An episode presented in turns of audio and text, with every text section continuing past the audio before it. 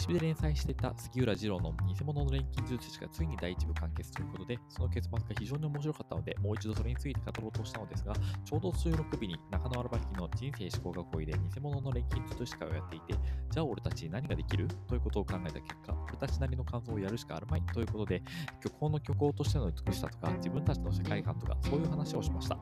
えーそれではエピソード8、偽物による偽物のための本物の虚構、スタートです。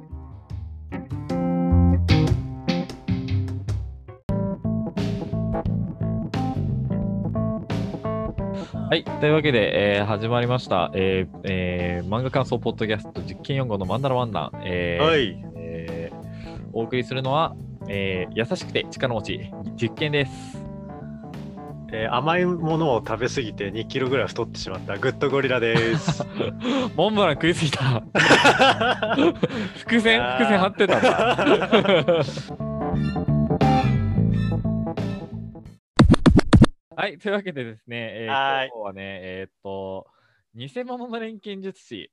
はい来ました二郎先生、偽物偽物の錬金術師会なんですけれども、はい。はい。えーっとですね、はい。あの、グッドグラさん、あの、はい。中野荒牧の人生思考学校最新回最2時間前にアップロードされた最新回見ました？いや、見てないっすよ。のですね聞きま聞いてないですけど。中野荒牧の人生思考学校2時間前にアップロードされて第197回偽はい物錬金術師の感想会でした。だらかぶりじゃないですか。丸かぶりやんけくそーみたいな中野荒牧がよーみたいな。ああ、まあまあそうですよねっていうね。うんでもね、あの、俺ら一回もう12月、去年の年末に一回やってますから、はい、やってますね。あ俺らもはい話題にしました。早いんでね。早いんだよね。謎の対抗意識を出してる。いやー、そうね人宿本当面白いです。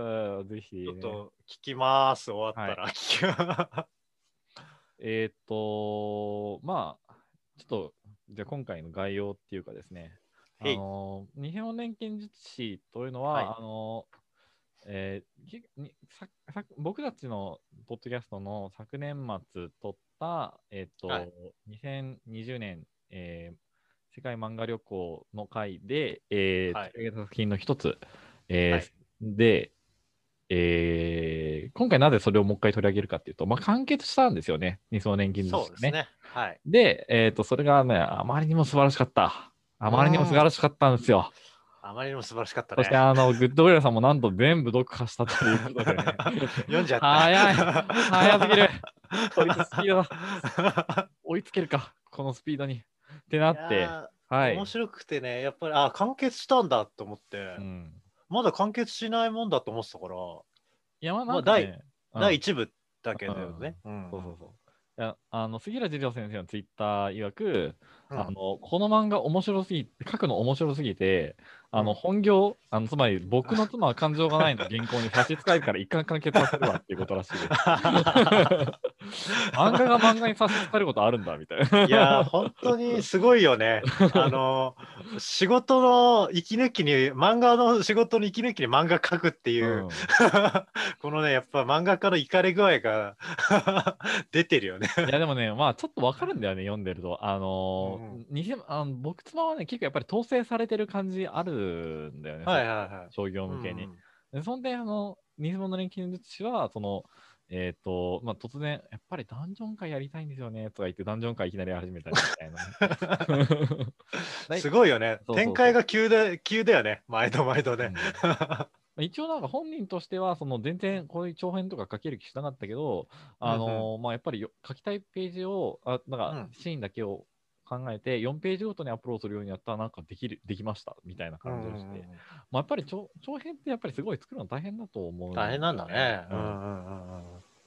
うんなんか、まあ、そう、僕もなんかそういうの作ってみようかなとか思ったり、まあ、グッドそういうのはあると思うんですけど、知らないですけど、はい。いや、あると思うんですけど、はい。あのやっぱりさ、設定考えてるとさ、あのうん。なかなか全然書き出せないじゃないですか。まあそれはあるよねそういうのをまず、まあ、まず作り始めるっていうのは、すげえ大変なんだなっていうのは、そうだね。ね。まず書くっていそう。ことが大事なんだろうね。で流れに乗っちゃえば自然とねかけちゃうみたいなうん。話、ね急にキャラクターが動き出したみたいなことも先生言ってたけど、うん、あのそれで言うとね、一番ちょっとか話それるけど、あのはい。最近人種校、あのもう中野荒垣、ピエール手塚の人種思考学校になってるんだけど、あそうなの？もうえピえ。ピエール手塚さん、レギュラーメンバーになってる。えジョジョージ出てんの？上司出てる。あらあらあら。なんでやって感じなんだけど、あのピエール手塚さんは漫画描くとき、もう一うん切ストーリー考えずに、もう1ページ目書き始める。へえ。で、書き書いてから、もう、うん。もうなんか本当、1ページ1ページで、うん。もうなんか小回りだけやって、セリフを後からはめ込んでいくみたいな、へ僕らしくて、もうとりあえず書けばできるんでみたいな。えすごいはあですみたいな。あそこまで行くのはさすがにちょっと行かれてるような気がするんだけど、ーやっぱり、うん。まあ、まず手を動かせっていうのは、まあそうだよなっていうね。まあまあそうです。その通りとしかもううん。何も言えませんって感じなんですけど、まあ俺もなんか頑張るかね。まあ曲、俺も曲作るときとかね、やっぱりさいきなりなんか、レコーディングし始めた方がうまくいくとこはありますね。ああそうなんだね、うん、まあやりながら作られていくっていうことが。そうそうそうそうそう。うんなんかグッドゴリラさんもなんか曲作って、作り始めた方がいいいいっすよ。いや、作ってるんだったらね、そういえばね。そうですね、うん。そう。でつまずいたんで。どうつまずいたの？あのーもうねあのロジック MacBook のロジックでやってんだけどもうロジックがもう難しすぎて、俺には。それはね、だから いきなり全部使おうとするからだよ。最低限のさ、レコーディングだけ覚えてりゃいいんだからさ、最初は。そうそう、ん。いやそれをねいろいろ言われてしまったよ、うん。同じこと。最初からしっかりしたものを作ろうとしすぎなんですよって言われて。ごもっともですって。最初に作った曲30秒とかだもん。うん、やだからコンピューターファイトもね、14秒のリフでをスタジオで練って3分にしてますからね。3分もないけどね、曲によっては。3分もない。2, 2分。一番短い曲1分切るからね。ああそっか。そうそうだったね。うん。うん。まあまあまあまあ、まあ、おいおいてね。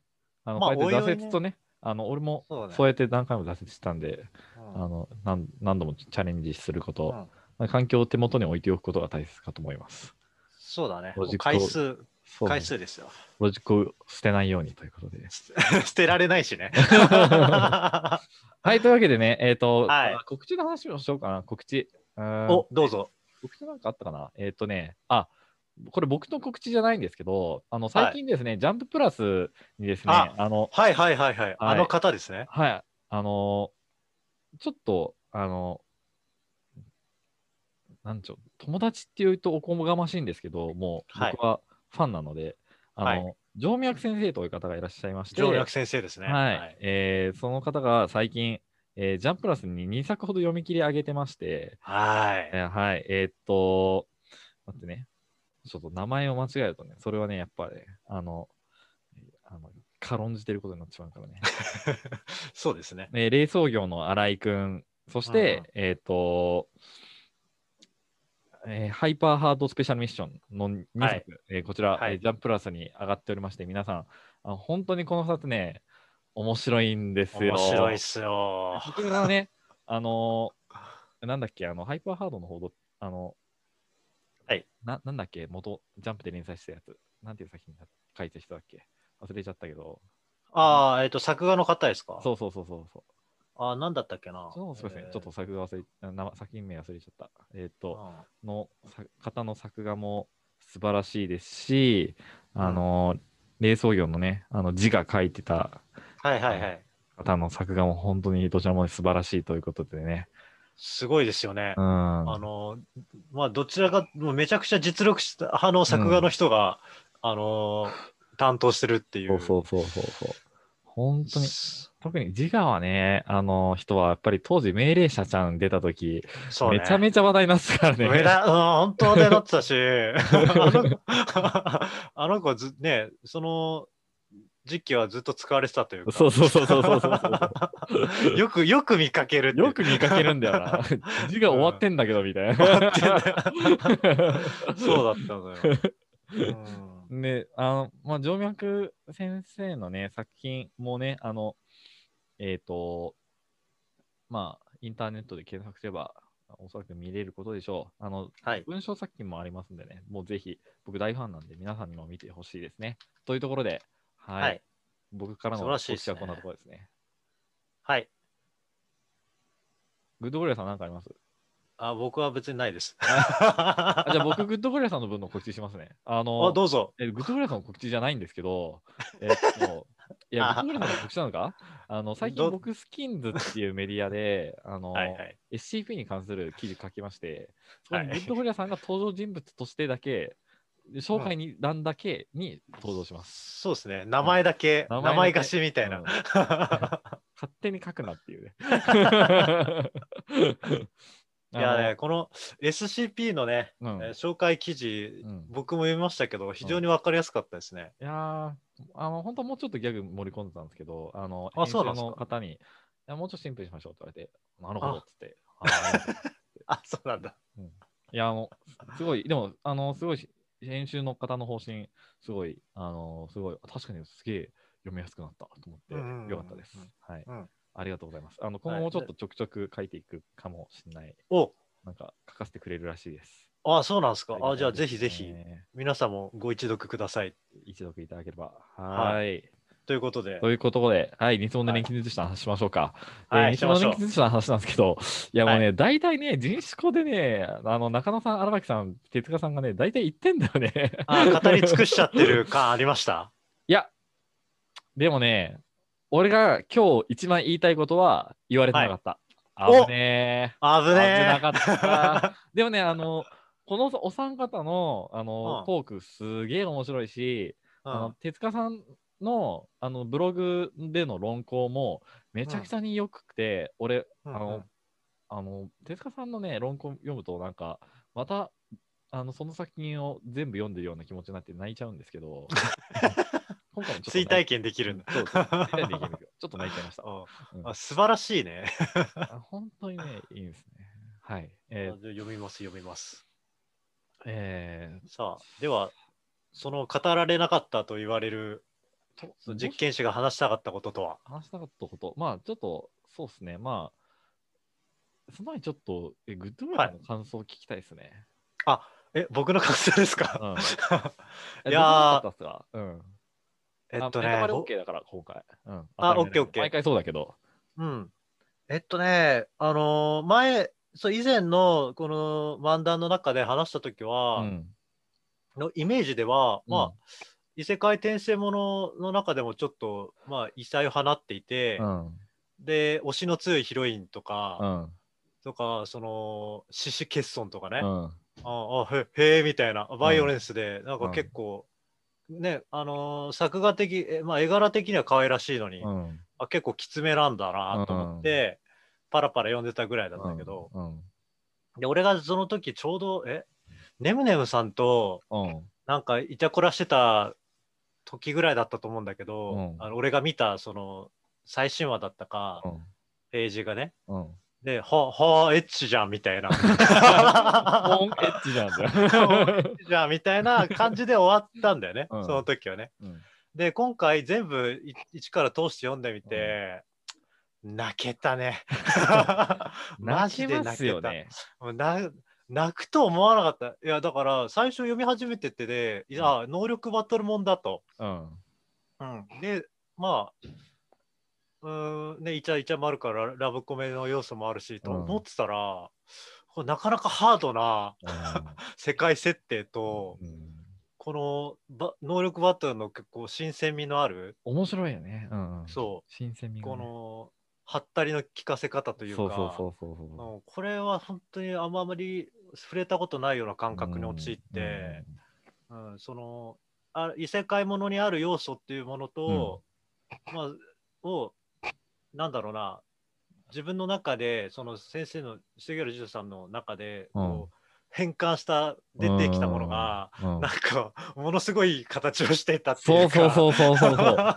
いや、すいやもうね、あの、偽物錬金術師もなんかね、あのコメントすごい、もう杉浦千代先生天、天才天才みたいなね、感じで言いまくってるんだけど、いや、俺なんか、あんまりそういう漫画家のことを天才っていうのあんま好きじゃなくて、うんうんだってみんなめっちゃ頭いい人だよ、もともとみたいな。まあね。もともねっていうね。って思ってるんだけど、うん今回に関してはちょっと、俺も天才って思っちゃった。いや、すごいよ、あれ。ほんと。あー驚いちゃってさ、うん。あー気づいたら全部読んじゃったし、いや、一夜開けてたよね。開け開けちゃうよね。開けてたよね。いやこあのやっぱりすげえ驚きの展開。ノラさんのさ、うあのん、最初の序盤の動き方やばくない、いや、うんえぐいようんね。あアレウスジジイを倒したのやばいよね。いや、俺、アレウスジジイ倒すかと思って、あの、あの、もう、序盤も序盤だし、あそこやばすぎてねもうなんか、え不穏なシーンちょっと予兆させといて倒すんか？みたいな。あララスボスか、このジジイぐらいのさ、そうそうそうそうそうそう心構えでいたのに。そうそう。顔見せ早いなと思って。倒すみたいな。倒しちゃったよっていう。しかもね、戦闘能力的にはね、その大したことないメンツだったしさ。そうそうそうそう。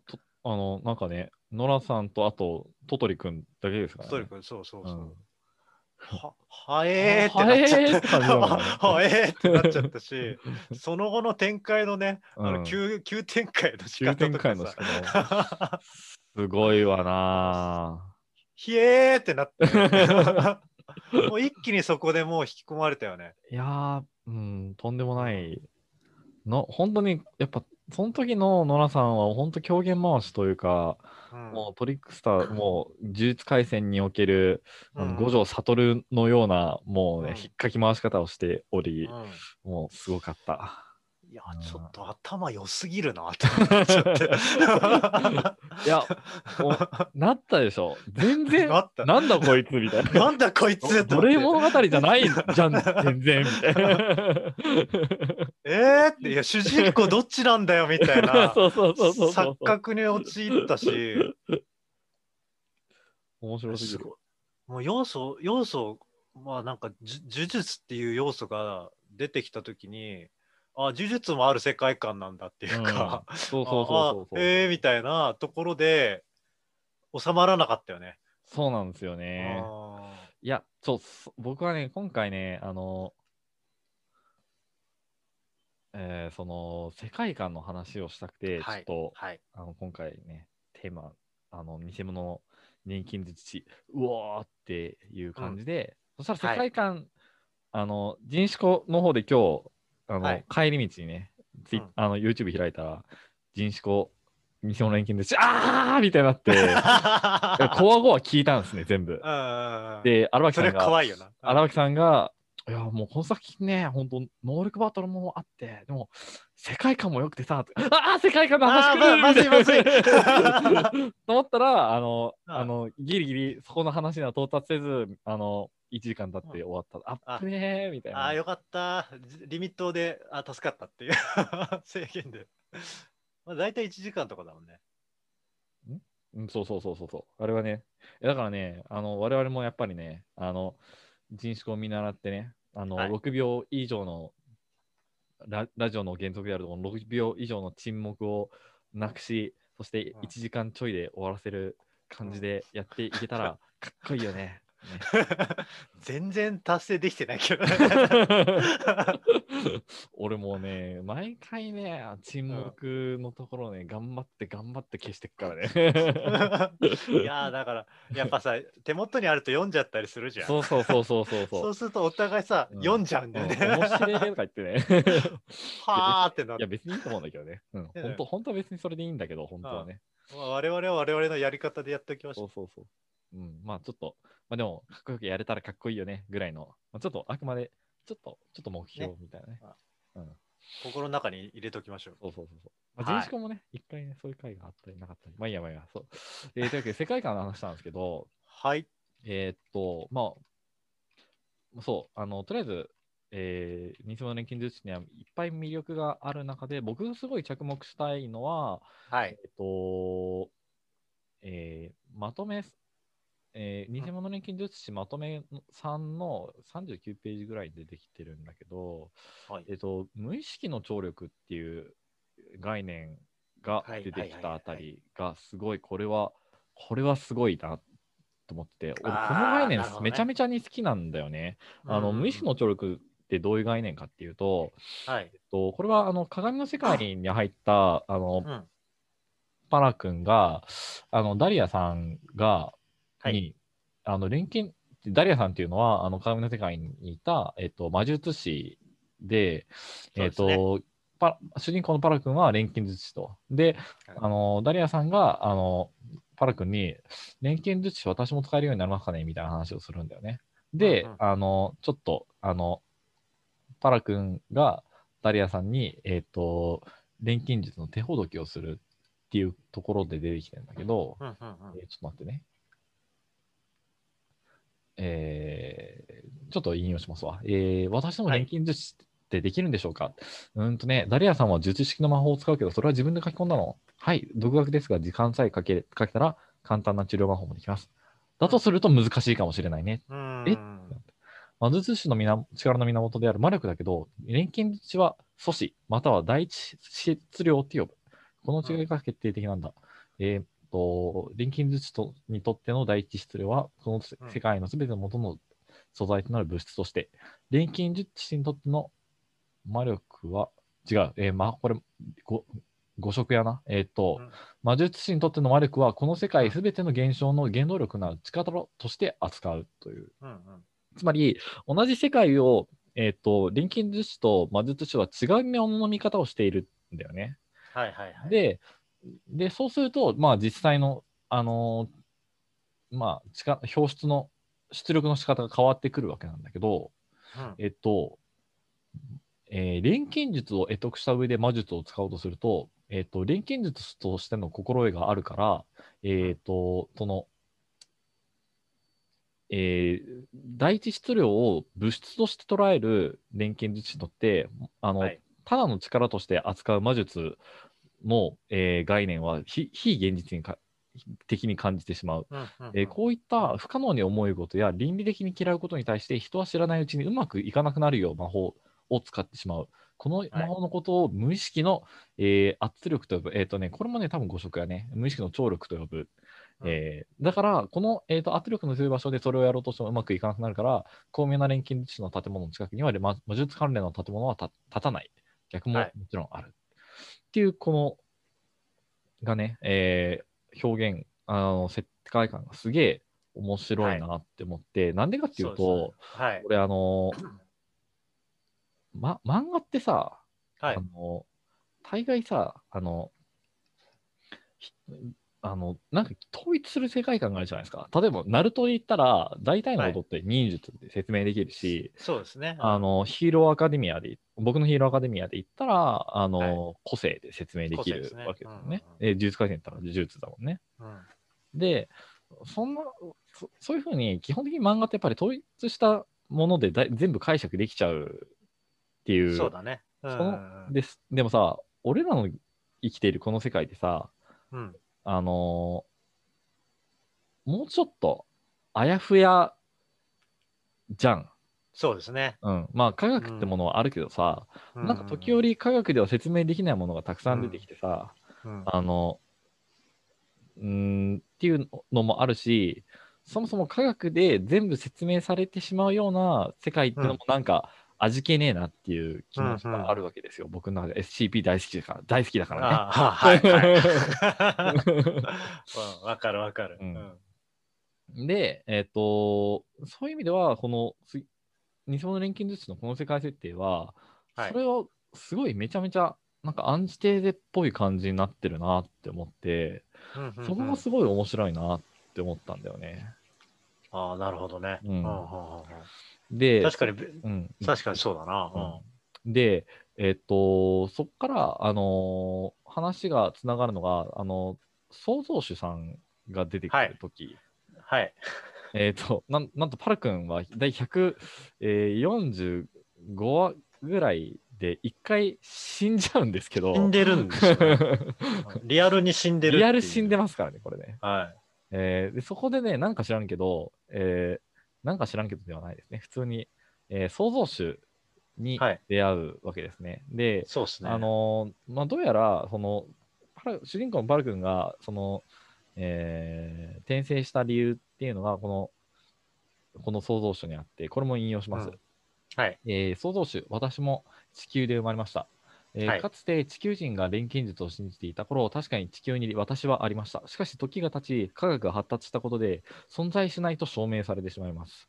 存在が許されなくなった私は地球から弾まれてし弾かれてしまったのです。はいやがてそのうねりから偶然心が生まれました。最初の感情を決して変えることのできない地地球への挙挙手挙挙手え？教ですうんはい。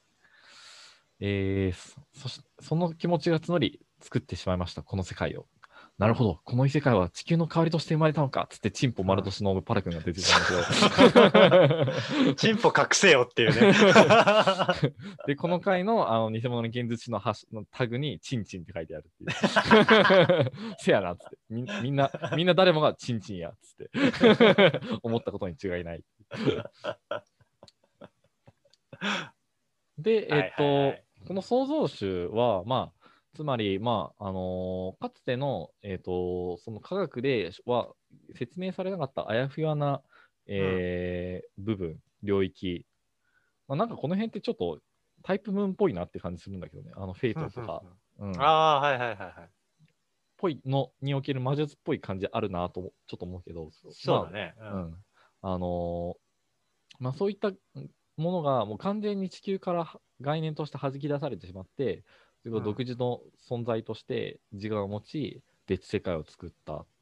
で、えっ、と、別世界を作るんだけど、うん地球をもう一度作ろうって思うんだけども、はい。えーまあ、本人がそその創造主自身がその地球から弾かれた存在だから、うん完全に地球と同じものを作ろうとはしないんだよね。そうだね。うんあのわざと、えっ、と、まあ、その、ここでその創造主とあのパラ君の会話が続くんだけど、うん。あの、えー地球のようにしたいと言いながら、えーうん。創造主は、えー地球の服装を完全には作ろうとしていない。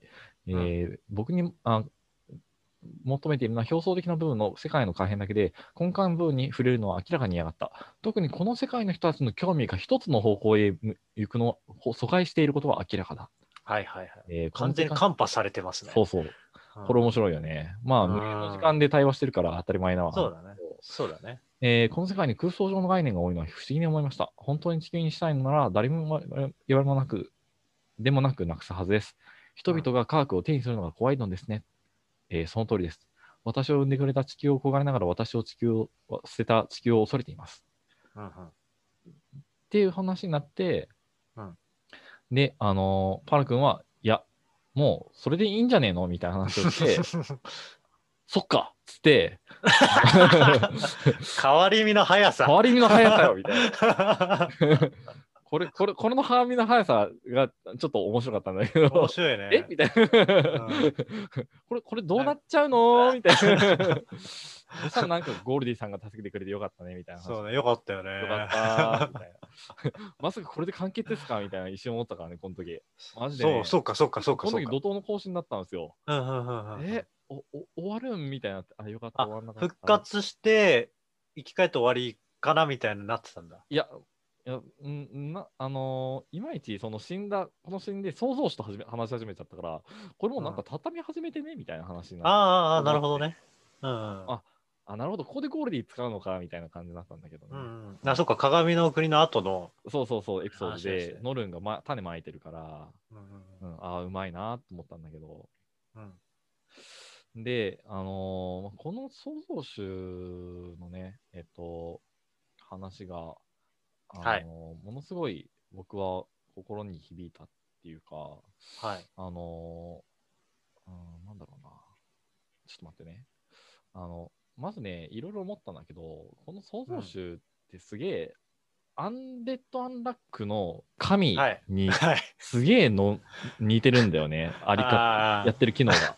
はい機能的なものは似てるよね。そうそうそうそうそう。んでね、それを踏まえるって俺が思うのは、その、あのーまあ、その、俺、かやっぱりその科学で完全に解明されてしまわない、あるいは虚構であるっていうことに対して、俺はすごい、あのー価値を見出しているんですよ。そうですねだか。ら、その虚構である、そういうものを作るっていう、ししてしまっているっていう、はい私は本当に、えっ、と、どうしようもないクズだみたいなことを創造主は言うわけだけど、うんうん。えーパラ君はそんなことないよって、虚構は虚構としての価値があって、別にオリジナルであるっていうことが、えっ、と、すまあ、全ての価値ではないよねっていううん。話で諭すわけだよね。まあこれは多分タイトルの偽物の連携術師とも多分重ねられてると思うんだけど、そうだね。まあ、パラ君自身も偽物の連携術師であるとともに、この世界自体が偽物の創造主によって作られた偽物の世界だったっていう、ね。はすごいい。多重構造の世界多重構造ね。なんだよね。で、これがまあ、本当良くて、で、この、うん、まあ、やっぱりメタフィクションの話、うん、にすごい俺は大好きだから、まあ、こうはいいうはい。メタい、あのー語りがまあ、いや、語り自体は全然メタくないんだけど、世界観自体がすごいメタいんだよね。で、それがまあ、本当にいいなと思って、ぼまあ、僕はまあ筒井康隆に影響を受けてるわけなんだけども、うん。筒井康隆っていうのは、まあ、虚構理論っていうのを提唱してて、はい。はいまあ、はい。ちょ。っとその詳細自体はそんな、あの語られ、正確、すごい語られてるわけではないんだけども、大体多分、うん。その虚構の素晴らしさ、うん。それのち持つ力ってものを、あの考えるっていうことなんだろうなと思ってて、俺はそのはい。虚構ってものが、えっと、生んでくれた、その、まあ、俺もなんか虚構に生かされてるからさ、人間として、その、あのーだから、その虚構に対する感謝の気持ちっていうものを、この作品からすすげえ感じて、あすごい、あのーな泣いちゃいそうになる、そうだねね救いになるんだよね、虚構が存在するっていうのはね。俺にとってはね、やっぱり救い、そうなんだよね。やっぱり、現,、まあ、現実が辛いからっていうのとは俺はちょっと違うんだけども、はいはい。うん、やっそのやっぱり虚構っていうのはとても自由であるから、現実をね、超えられる、うん、いや、現実との対比でもないのかな。うん、うんやっぱり自由、何でもできるんだよね、本当に。そうだね。うん。縛りが何もない世界でね。うん。本当、本質的な自由が本質的な自由としてあるがままにあることができる世界、それが虚構だから、はい。それの美しさを解くっていうことは、もう本当に、あの、世界でもう、あの、あんまりまだそこまで最近言われて、最近ちょっと忘れられてない？みたいな気持ちがなんとなくあり、ちょっと、うん、まあ、こうして、偽物錬金術師しかり、うんあの、筒井康隆しかり言っていくっていうことを、まはい。あ、あのーやっていきたいなということがあります。はいはい。はい。はい。ベラベラと喋りました。いや、本当にね、偽物っていうもののこのワードっていうのが非常にこう、うん。この物語には効いていて、そうそうそうそうそう。最初は異世界で頑張る話だったんだよね。うんそうそうそうのタタイトルがね。何やそのぼほほんわかばっかなタイトルは。何もわからんやないか。わかん、何もわかんないよね。あ、なるほど、なんかこう、錬金術師として、あの、その世界で生きていく話なのか、ぐらいのうんイメージしかわかんないけど、あ、偽物の錬金術師って言われたら、もうこう、納得しかいかないっていうか、やっぱ、この物語ってあらゆる偽物が出てくるじゃない。うん。で、その中でそいつらがどうやってその存在に向き合っていくかみたいなものも一つの焦点としてあって、うん。でもちろんね、パラ君も、まあ、えチートを使ってる偽物の錬金術師だから、あそうそうそうなんだよ。うんそこら辺に負い目があって、師匠との、まあ、確執の原因にもなってしまったんだけど、うん。うんいや、そうなんだよね。パラ君自身の偽物の錬金術性っていうのがやっぱりこの作品はうんすごい、やっぱりいいんだよな。ちなみにね、偽物錬金術師に名前が変わったのはね、141話なんですよね。この創造主の話が141になる前。そう。え、ゴールディ終わった後ぐらい？そうそうそうそうそう。で、あの、あえっ、と、オールダーさんが現れて、あーのうん、なんだっけ、えー、あの、ギャンブラーの人、キングさんね。あのそうそうそう。ウェスリー、ウェウスリーキング。ェスリー君、ウェスリー君ね。ウェスリー君君のはい。頭ガツンしたところ。あたりで、そう、タイトル、いいの思いつきましたとか言って。あこの時は、ね、え？ん？なんか、ん？って感じだったんだけど、ー はいはいはい。こうしてね、148話、その創造創造主のあたりとか話したりとか、そのアグノシア・ダリアの話とか経た今となっては、うんうん偽物の錬金術師やって、うん なってるそうね。おお前だけが偽物の錬金術師やみたいな。本物本物の偽物やってなるよね。そうそうそうそういやーでもやっぱりね、第1話、その異世界で頑張る話、投稿そ直後からね、読んでた勢としてはね、あ、おはい。やっぱりね、タイトル変更はね、うん。の流れはね、やっぱり熱いものがありましたね。これもう、そうだね、リアルタイムで見た、見てるものでしか味わえない。味わえないですよね、感動があるよね。そうそうそういやーさすが俺さすが 目の付けどころね。俺目の付けどころ。うんいや、どどうなんですかね。あもう、ポッドキャストで偽物の現実を日本で一番最初に取り上げられたのは俺たちなのではなかろうか。いやお、違ったらどうなんでしょうね。わからないですね。わかんないけどね。うん、でも今い。まだ確認はしてないからね。うん。うんうんうん俺らかもしれないですよ。だから、マウントを取るなっていうね。まあつい誇っちゃうよね、そういうのやっちゃうよね。俺が一番やってなって。で、あの、まあ、もちろん人種校にとかの皆さんはね、もう普通におな俺と同じぐらいのタイミングから、あのまあ読んでたんでしょうね面白って研究してたから。うんてかも、もはやあの人たち、普通に杉浦二郎先生にリップ飛ばしてたりしてるしてるから、あ、えまだ卑怯だ、卑怯だって。ちょっと今日聞きながら思ってたんだけど、うんけいやー権、権力者ですね。権力者。いや、でもあんたたちのマン漫画も面白いから好きっていう。そうだ何も言えないよね。そう、うんあんたたちも、うん、大好き。そういうところありますけどね。あーそうそうそうそうそうか、そうか、そうか。うんまあでも、うーん、まあそれで言うと、えーっとね、まあちょっと世界観の話をしたいねっていう感じなんですよね。だから、はい、はい。はいえーっとね、まあ、どう、どうすか？あの、なんか、ゴドリアさんはその物語に対して、はい。なんか、こうあってほしいみたいな、そう世界観、うーん、そういう価値観みたいなものってあります？僕はですね、あのーもうその物語っていうのは、うんまあ創作に、創作であったとしても、うんまあ存在するものだっていうふうな受けとうか受け捉え方をするんですよ。うんうんうんうん。うんあれかな？あの、作物みたいな感じ。そうそうそうそう。自然の農家みたいな感じ。なんなんか、か生えてきたぞみたいな。なんかこの物語っていうのは、俺の知覚できない、あのどっか違う世界の中で存在するものなんだっていうのを、うん。どっかの心の中どっかにあって、うん。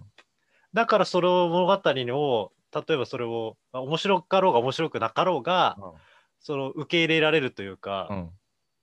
だからこそそれをに感情移入というか自分のことををその世界観に浸れるようになれるというか。うん。だだからあの俯瞰した視点っていうのがなかなかできない理由がそういうところにあって。うん。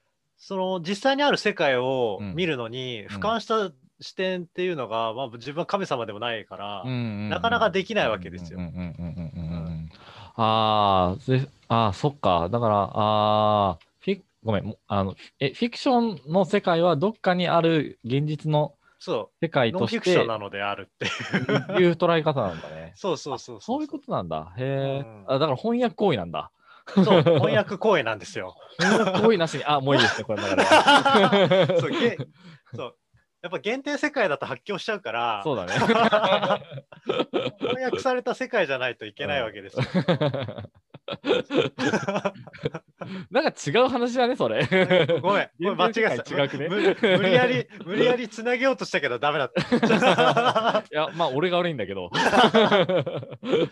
大会集ね、大会しな話しちゃうんですよ、僕たちは。大会集とのね、あの世界とまたちょっと違ってですね。違いますね。いやもうあー結構僕も割とちょっと違うけど近いところはあって、うんそのうんまああの別世界とまでは思わんあでも別世界なのかなある種そのまあなんか僕としては作家が農家でうん。その作品はその人が作った農作物みたいな。うんうん。ある種自然ももちろん作,、はいはい。作者っていうものがいなきゃ成立しないんだけど、そうね。でもその作者がその作っもうその作ることに関してはもう一任されてるからうんうんうん。あのだからその作品が自分のあるべき姿と違っているからって言ってうん。それに対して、はこれつまんなとかいうのって全然お門違いなんだよね。うんうんうん。あのその人にとってが作ったものはただそうじゃないっていうそういう現実があるんだからまずはそれを享受しろよなっていう、そうそうそういう思いが俺はは ありますね。はいはい。はいはいはいまあ、そういう意味では結構似てるのかもしれない。ううん。んだから、そういう意味ではその創作においてあるべき姿っていうのは、俺も存在しないうんかな。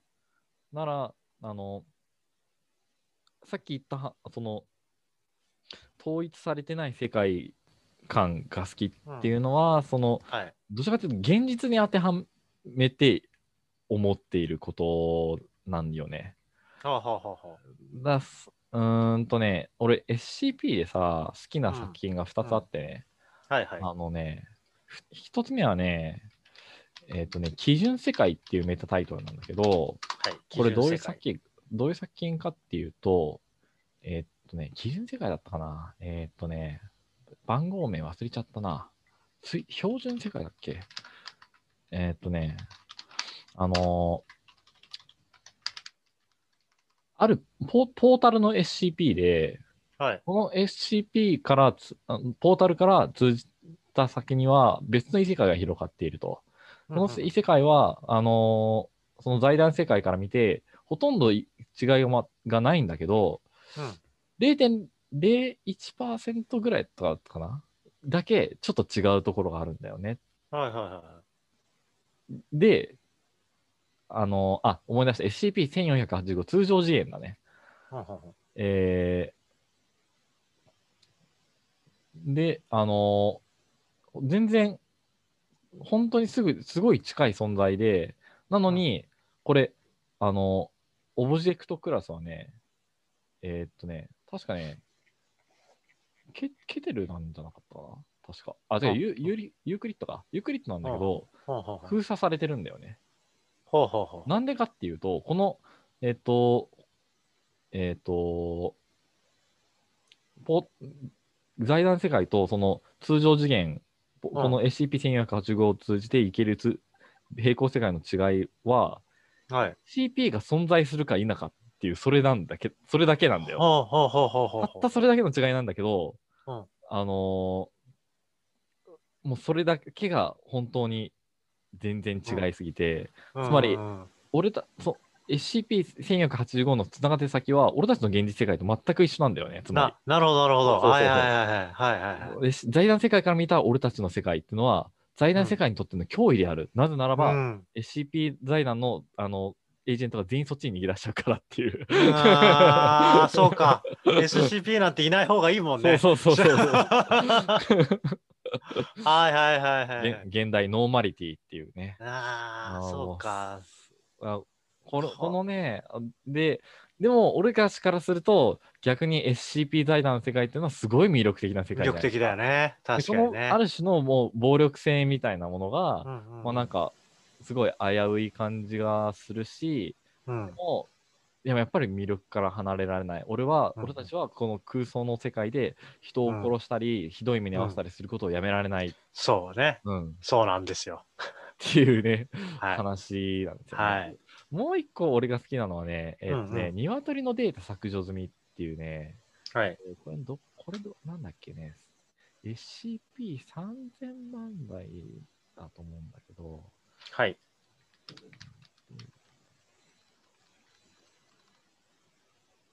あ、3620かな。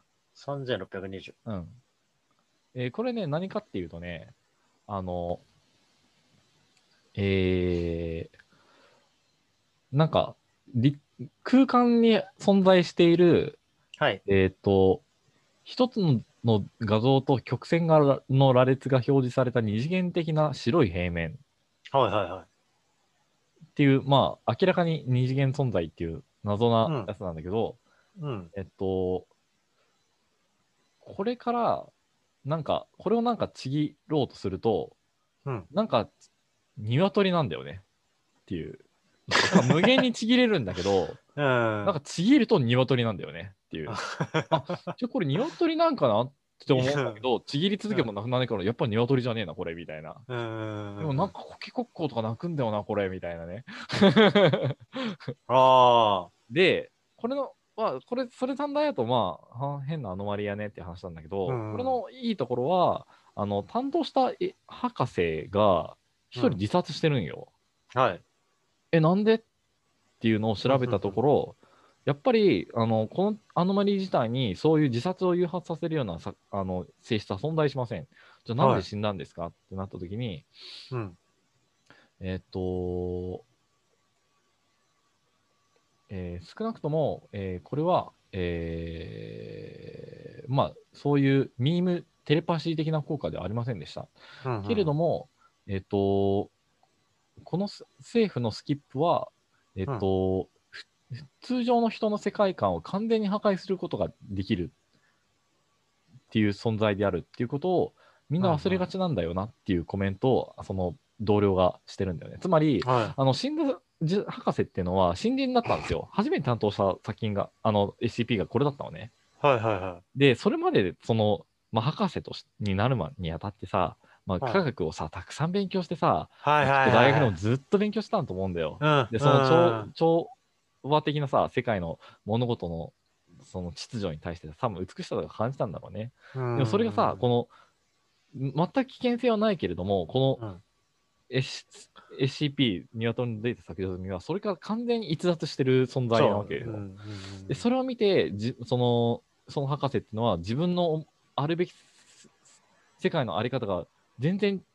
違うものが存在してる、。ここは俺の理想的な世界とは全然違う世界だったんだっていうことに絶望して自殺してしまったっはあ。ていうねなあ。はははははは。虚構は人を殺もう殺す力があるっていうで、ままさしくその通りだね。そうそうそうそうんんんんでもうねやっぱりこれもね虚構の力っていう話なんですけうんどうんだからなもう虚構ってかっこいいよな虚構虚構ってかっこよすぎるんだよな。虚構って字かっこよすぎん、虚構って字かっこいいね。確かにな。偽物錬金術師戻ると、うん創造主との話でちょっと出てきたのは、あの、えっと、明らかに、その、うん。創造主の作る世界は、人々の興味が、えっと、単一の方向に向かうことを明らかに阻害している。そそれはもちろん、あの無無意識の聴力ね、はいはい。えーの設定があるからなんだけども、うんこれがあることによって、あの同じ物事を信奉していてもあ物事を見ていてもしんその人が持っている価値観によって世界がう異なる動きをしてしまうんだよね。うん。うん。であのさっき科学の話をちょっとしましたけどうん。科学って、まああの呪術とかその魔術とかとは全然違って、うん。あの世界観じゃなくてその真理を探求するためのうん手続きのあり方のことだから、っていうのはドクターストーンでいもうい言われてるよね。ドクターストーンってすげえいい漫画だよね。ドクターストーンすげえよな。こういうことちゃんと書く。くからね。うん。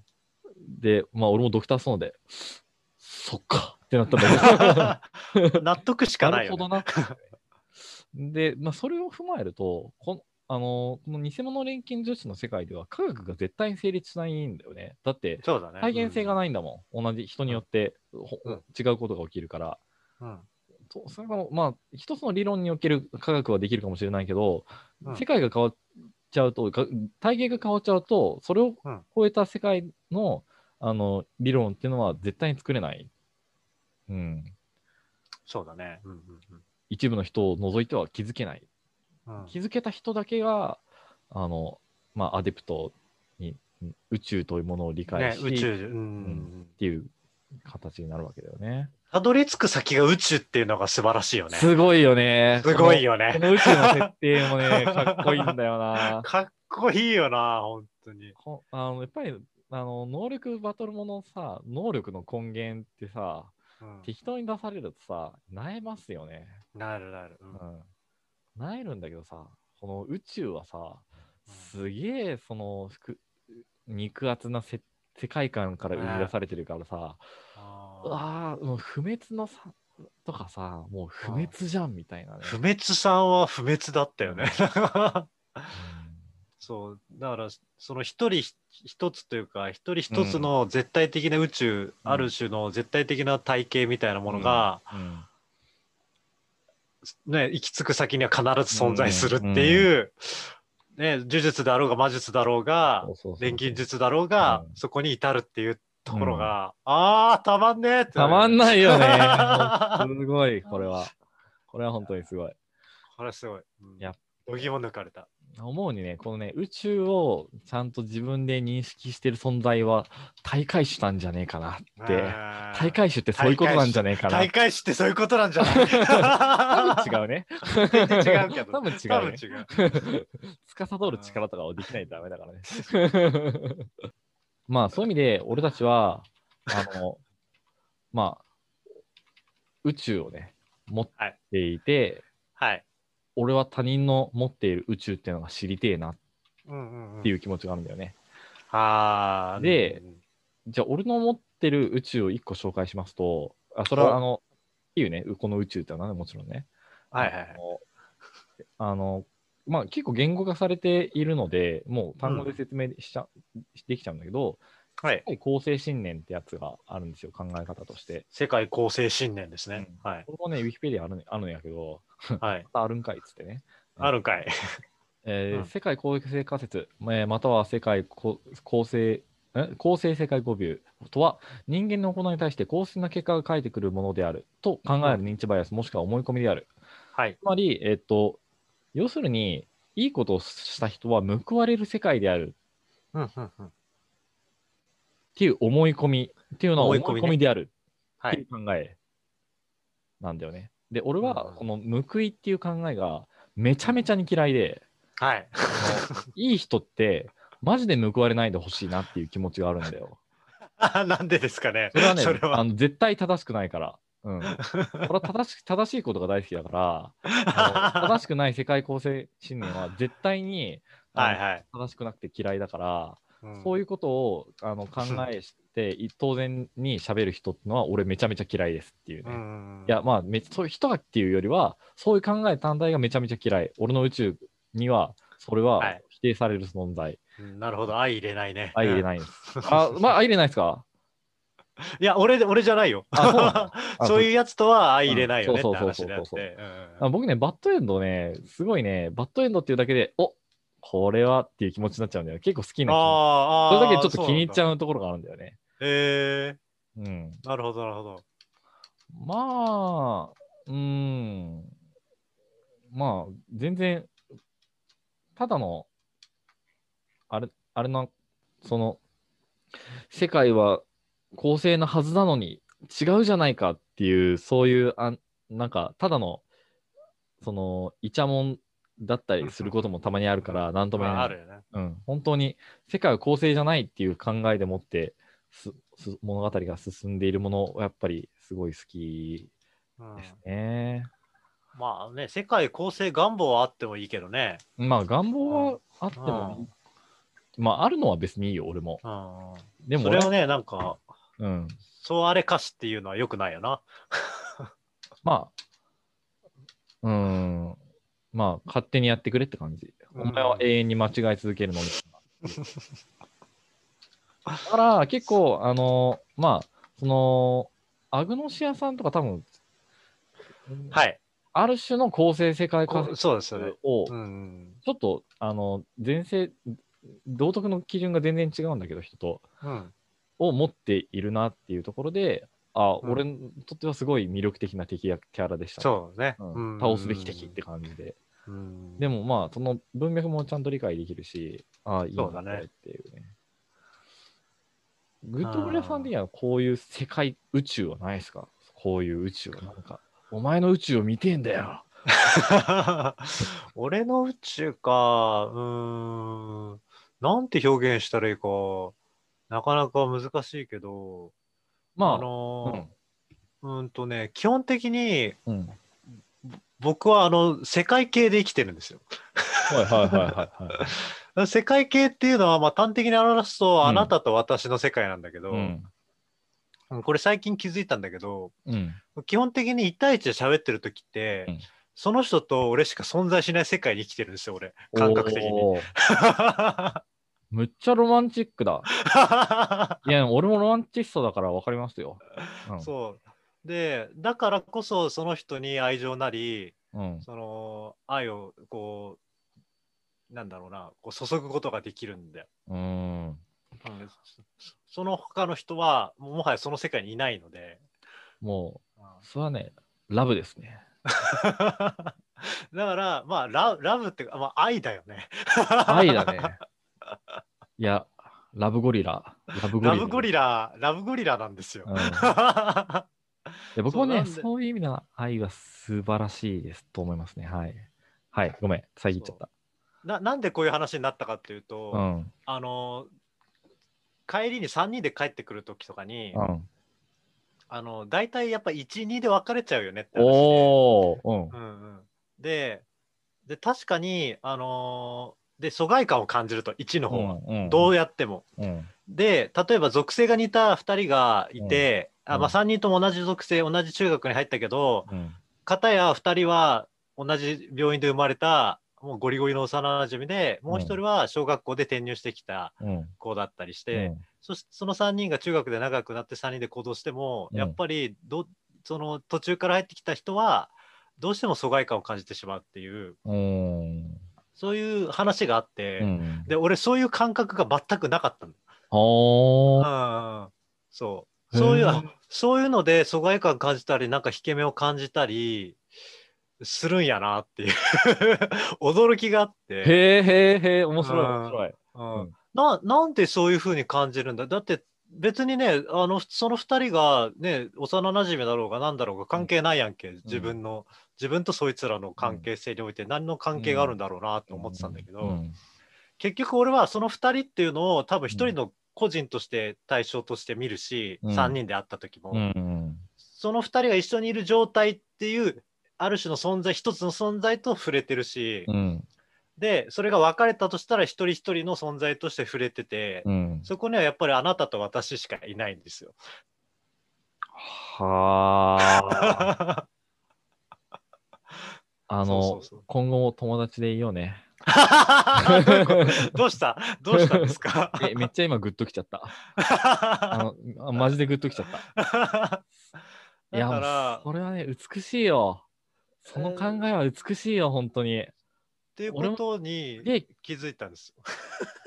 俺はね、それ心からのね、同意をね、しますよ。藤村さん、本当美しいっす。そうですかね。なんか恥ずかしくなってきたな。そうそうそうそう。いやー、もうね、いやー、うん、ちょっと今、俺、すげえララブな気持ちになってきた。ビートルズ、爆音で流したい気持ち。そうあだからお、なんかやっぱりそのうん、社会性っていうものはないんだろうなっていうのはやっぱ思っちゃったよね。確かにね、あの、そうそうそうそう、わかるわかるわかる。あうん俺もそういう結構、そういう前提で生きてるから、なんかう、ん。あの、まあ、うん、まあ、もうちょっと、うん、確かに2対1な、になった時の一人の阻害は結構わかる方ではあるけれども、うんうんうん。でも、あの、グッドブレアさんのその、いララブ、愛に関する考えっていうのはマジで共感するから、いや、うん、そうだね。うんまあだから、まあ、所詮人間なんて、うん俺とお前しかいないんだから、うん、うだからそんな余計なこと考えないで俺を見ろっていう感じなんですよ。うん、ね。俺はお前を見てるんだからお前も俺を見ろっていう感じなんですよ。いいやー、誠実の鬼だね。グッドゴリラさんの書く物語読みたいっすね。これは。これね、でもね、気づくまでっていうか、うん。非常に時間かかったっていうか、え、いつ頃自覚したの？これはね、やっぱり自分の存在っていうものをしっかり認識したときに初めて、うん。その、あの自分っていうものが蚊帳の外ではないっていうのが分かるわけですよ。うん。うんうんうんこの世界においてのある種一つの、まあ、存在でしかないっていうか有象無象の一つであるっていううん。そのまあ定感というか、うんうんあある種の俯瞰した視点っていうものが、まああったんだけど、うんうん。この大いなる水の中にこう漂うね、はいはい、はい。あの微生物の一つに過ぎないっていうところからそうそうそうそこからなぜかあ宇宙とは俺なんだっていう わかる、わかるぞ、じゃあ。発想の転換があり、うん。あこの微生物たちは俺なんだっていうふうになると、うんうんあじゃあ全部 OK じゃんみたいな。どどうなのかな？やっぱそれって、ここ1、2年の話？これに気づいたのはね2016年7年とかおー、かそうなんだ。な、うん、だから3年前とかだね。やりますね。うんやりますよ、それは。こう自分っていうものはある程度分かった状態で、うんある種生と死っていうものの存在を感じ取ったんですよ、その間の中で。ううんん。そこであの気づいたんですよね。はあ、なるほどね。自分の性質特性と自分のその持ってる資質っていうものがうん。そのこの世界とどういうふうに折り合いをつけていいかっていうのをが自覚したのがあのその23年の中で起きた。はあ、はあ、はあ、はあ。でそれがやっと言語化できるようになったのが今だね。ああ、言語ができるってのはやっぱり結構重要だもんね。超重要ではいだから、ねこういう何気ない会話とかでもパッてきてあそういうことだったんだこういう言葉を当てはめれば納得自分の中で落とし込めるなっていうのができたりするから。じゃあ、あれかな、グッドグラさん、今、ある意味で、やっぱり、そそういう意味で自信満々なのかな。うんうん。あもう自信しかないっていうか。うん、うんいや、俺、その自信はね、すごく正しいものであると同時に尊いものでもあると思うんうから、あの、今後もやっていこうな。あはい。ぜひ、ぜひお願いします。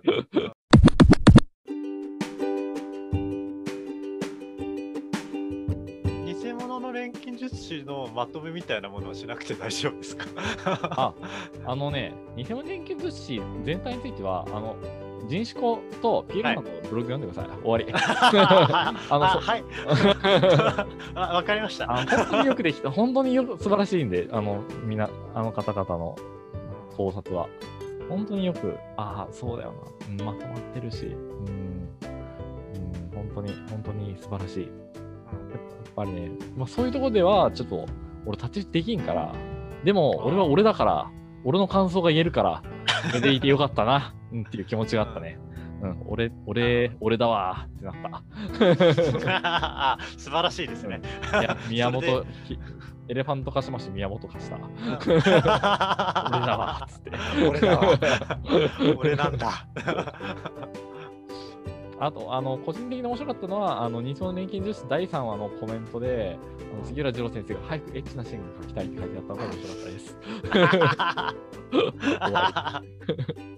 え、エッチなシーン少なかったね、思ったよりね。そうなんですよね多いかなと思ったら。まあ、途中からね、あの、R18G 外したからね、あの人。